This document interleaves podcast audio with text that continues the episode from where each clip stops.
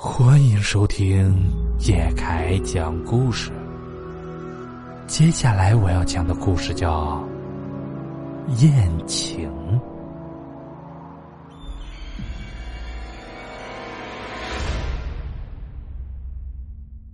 我是个徒步爱好者，刚开始徒步那两年啊，由于没有经验，计划没做好，常常陷入走到晚上才发现找不到住处的情况。于是就只能露宿街头了。有一次啊，我路过一个县城，又遇到了这种情况。更糟糕的是，那天夜里下起了大暴雨，连桥洞也没法睡了。就在我走投无路的时候，我突然发现一片别墅区，小区里面荒草满地，也没有灯光，甚至保安亭里也没有人，一看就是没人居住了。我就猜测啊，那可能是个烂尾楼。我就起了一点歪心思，找了一栋别墅，打碎了玻璃，爬了进去，打算借住一晚。进了别墅后，我发现这并不是什么烂尾楼，房子里地板、墙面都是完好的，家具也齐全，似乎只是主人家最近没在这里住，所以落了些灰。我有些愧疚。可是看着外面狂风暴雨，哪也去不了，就决定先借宿一晚。最后呢，就留下了我的联系方式，方便补偿人家。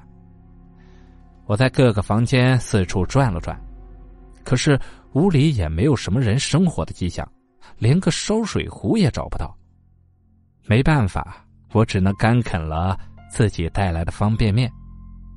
我把自己的全部家当围在了身边。整个人呢，就缩在了沙发里睡着了。睡梦中，我被一阵声音吵醒了，睁开眼睛一看，发现客厅里亮着灯，不远处的厨房里有人说话的声音。我大惊，就以为是主人回来了，本来想立马就逃跑，可是看了看外面的风雨，又想想主人家既然从屋门进来，必然会发现睡在沙发上的我。他们一家能不叫醒我，大概也能宽许我在此借住一晚。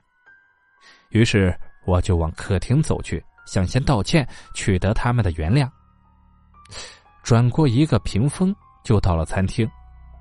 只见一个父亲和两个孩子坐在餐桌前，远远的我就觉得不对劲儿，这三个人身体很僵直。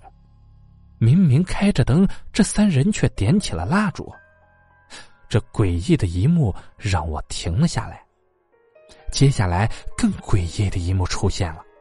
只见一个女人从厨房里走了出来，手里也拿着一根蜡烛，而她的额头上还有几个血窟窿，窟窿周围的血已经干涸了。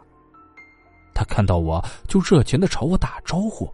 嘴里发出嘶哑的声音，好像是要让我过去。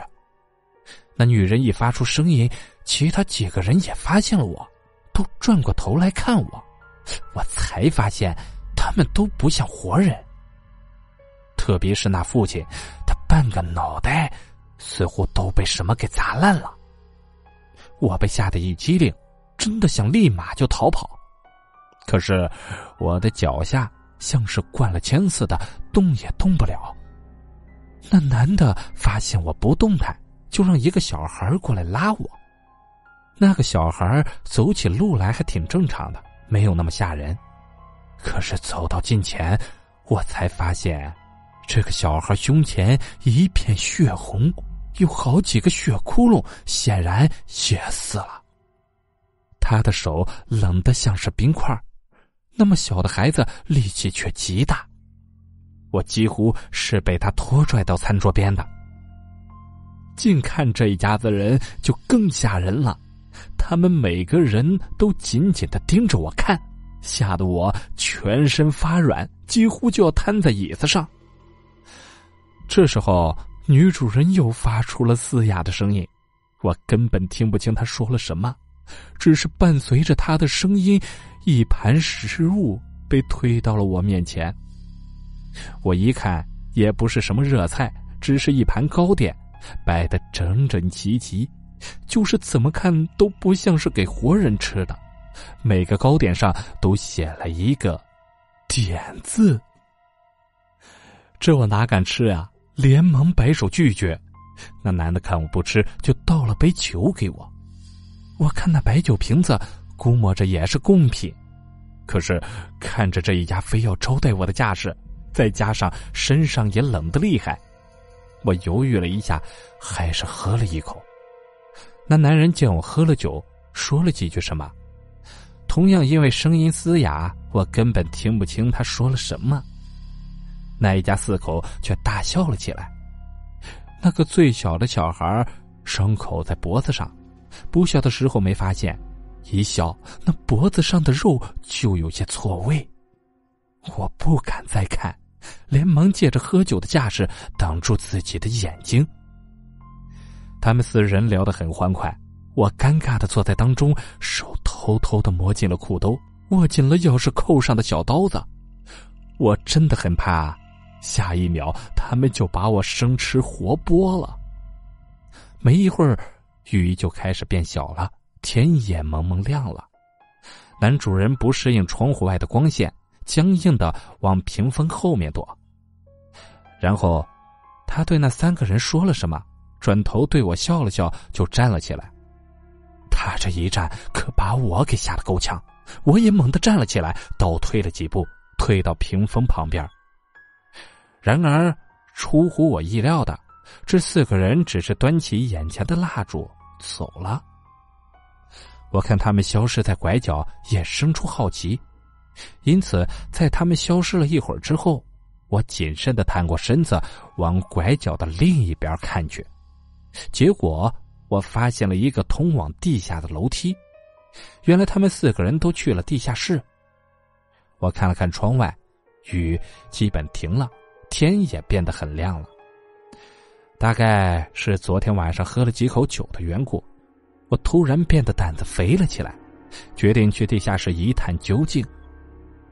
顺着楼梯下行，我渐渐看清了地下室的全貌。这地下室很大，四周墙面上都点着蜡烛，中间的地板上放着四具棺材，棺材周围也围满了蜡烛。悠悠的火光映衬下，还挺吓人的。虽然已经做好了心理准备，但是看到此情此景，我还是很害怕。我也不敢往下走了，就站在楼梯上给四具棺材鞠了三个躬。鞠完躬，我也不敢多留，三步并两步的跑回了客厅，拿起了自己的背包，就离开了别墅。结果刚离开别墅。我就看见一个人一脸凶相朝我快速走来。我刚刚经历了这活死人的事儿，差点要逃跑，还好这人脸色正常，且大喊一句，让我确定了这是个活人。你是什么人？哪来的？我和这人就聊了一下，告知他我来这栋房子的来龙去脉。他有些同情的看着我，点了根烟，解释了这房子的来历。原来啊，他是这栋房子的保安。这房子里原本住了一家四口，却不知道是被谁给杀害了。由于没有追查到凶手，死者家属死活不肯下葬，就把那四口棺材停在了地下室里。不知道是不是因为死的太冤，这房子里啊，一到晚上就有动静。保安晚上不敢待在这儿。就每天天亮了过来，太阳下山了就离开。这片区域本来就是度假区，入住率很低。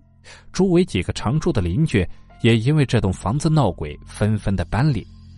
这小区物业也请不起了，就慢慢变成了现在这个荒芜的样子。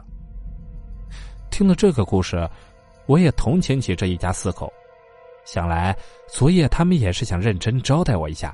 并没有什么恶意。后来我还联系了这个保安，补给了玻璃的钱，也拜托他帮我给四个人烧些纸钱，感谢他们的招待。好了，今天的故事到这里就结束了，感谢您的收听。如果喜欢叶凯的故事，请帮忙订阅加关注。